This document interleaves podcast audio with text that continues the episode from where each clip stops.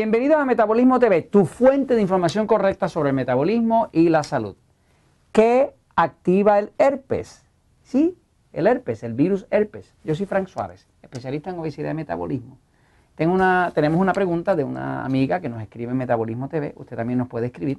Eh, me pone, eh, ok, dice, me gustan mucho las almendras, nueces y avellanas, pero dicen que con esos frutos secos se activa el herpes. ¿Qué hago?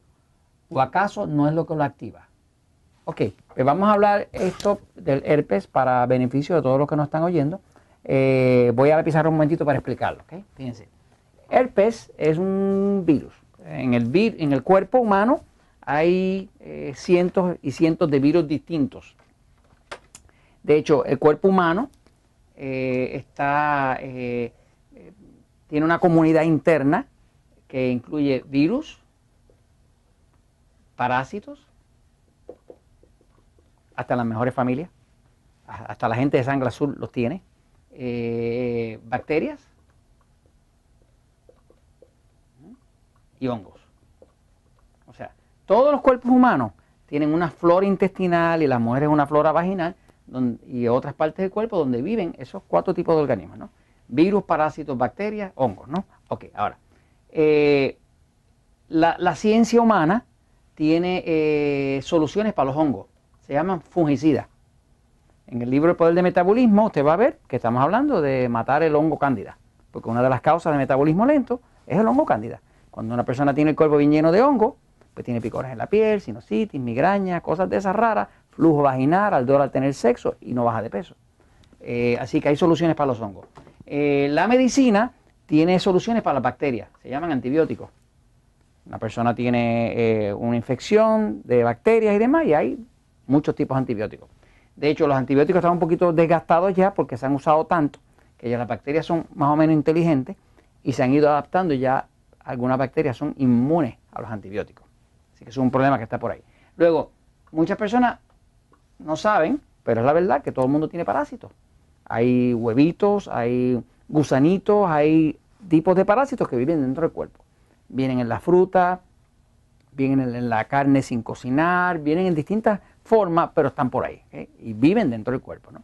Eh, y no hay nadie que no los tenga. Eh, en los tiempos de antes, por ejemplo en Puerto Rico acá, pues en los campos a la gente le daban eh, una bebida que era como un pulgante que se llamaba salsosa o pasote. Cada país tendrá sus nombres, ¿no?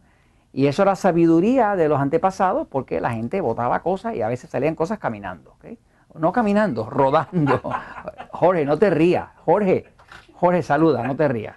Ok, está bien. Si que Jorge se ríe de estas cosas, no se supone, ¿no? Eh, pero los parásitos existen, I'm sorry, es la verdad.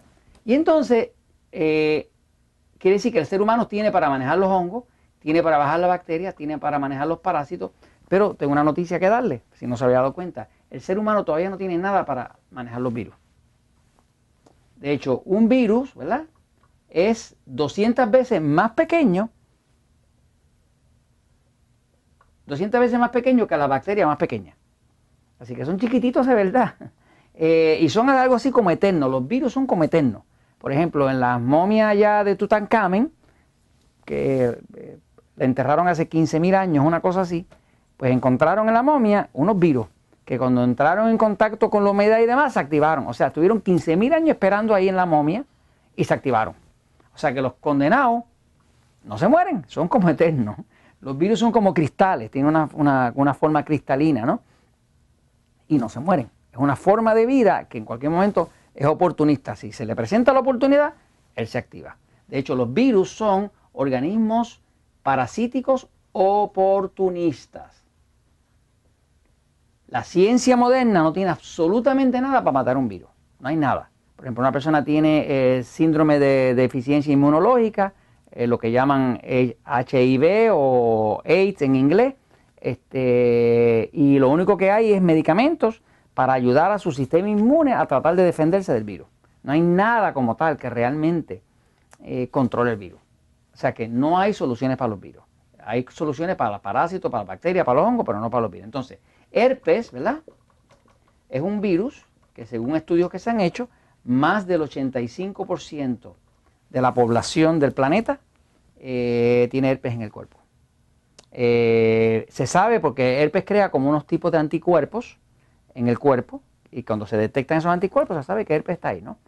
Eh, se sabe, y esto es interesante, que herpes reside principalmente en el coxi. El coxi es ese huesito que está a lo último de su espina dorsal, por ahí está la concentración máxima. Vive en otras partes del cuerpo, pero ese es como su hogar, ¿no? Es como el sitio favorito, ¿no?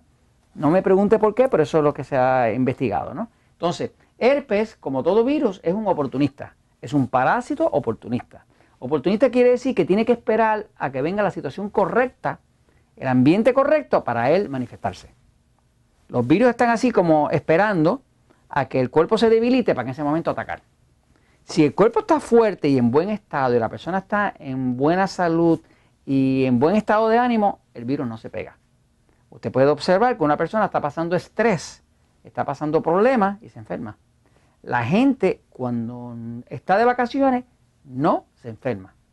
Digo, yo nunca he visto a alguien, se enferma cuando regresan de vacaciones, que tienen que confrontar a la ex esposa, a la ex esposa, al jefe criticón y ese tipo de cosas, ¿no? Pero a la gente realmente en vacaciones y sin estrés no se enferma. O sea que eh, herpes y todos los virus dependen mucho de que el sistema inmune que el sistema de defensa del cuerpo esté debilitado. El cuerpo humano tiene un sistema inmune.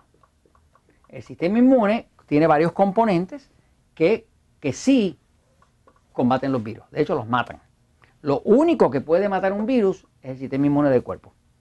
La ciencia no tiene nada, las farmacéuticas no tienen nada, la medicina no tiene nada, pero el cuerpo humano sí los mata. Y los mata matados perdonando la, redundancia, ¿no? Este, el sistema inmune tiene glóbulos blancos, tiene macrófagos, tiene distintos eh, armamentos y ejércitos y soldados que van y matan un virus, lo matan. Este, o sea, que a la hora de uno eh, controlar un virus como herpes, uno tiene que pensar en qué yo puedo hacer para potenciar mi sistema inmune. ¿Qué yo puedo hacer para no reducir mi sistema inmune para que entonces el cuerpo no se ponga débil, para que entonces el herpes no me moleste? ¿Qué pasa? La amiga nos pregunta, porque ha oído que, eh, las personas que comen eh, almendras, nueces, semillas de ese tipo, pues le da herpes. Quiero que sepa que es verdad. Pero es verdad por una razón específica. Todas las almendras, avellanas, nueces, son altas en una sustancia, en un aminoácido que se llama arginin. Perdóneme, yo lo conozco, en Puerto Rico no hablamos español, hablamos spanglish, ¿no? Mezclado.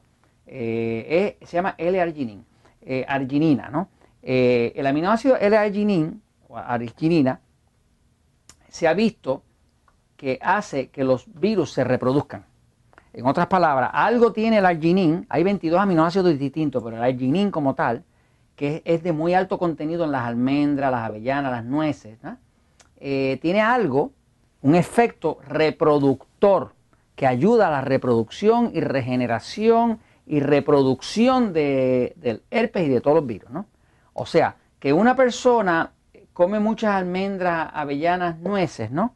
Pues está poniendo mucho arginin. Al tener mucho arginin, está creando todo un substrato rico, como si fuera abono, para abonar las plantas, que crea todo un ambiente donde los virus van a crecer y crecer y reproducir y, regarse e invadir, ¿no? Así que básicamente sí es verdad. Ahora, eh, es importante que la persona que está teniendo problemas con herpes sepa que tiene mucho que ver con su sistema nervioso, que generalmente pasa mucho con el sistema nervioso eh, alterado. Véanse el capítulo número 199 de Metabolismo TV, donde explica la diferencia entre pasivo y excitado.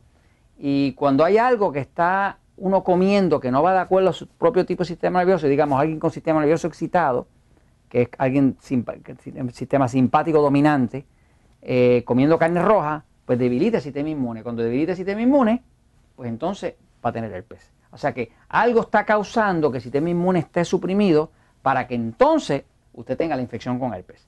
Esto se los comento, pues, porque la verdad siempre, siempre triunfa.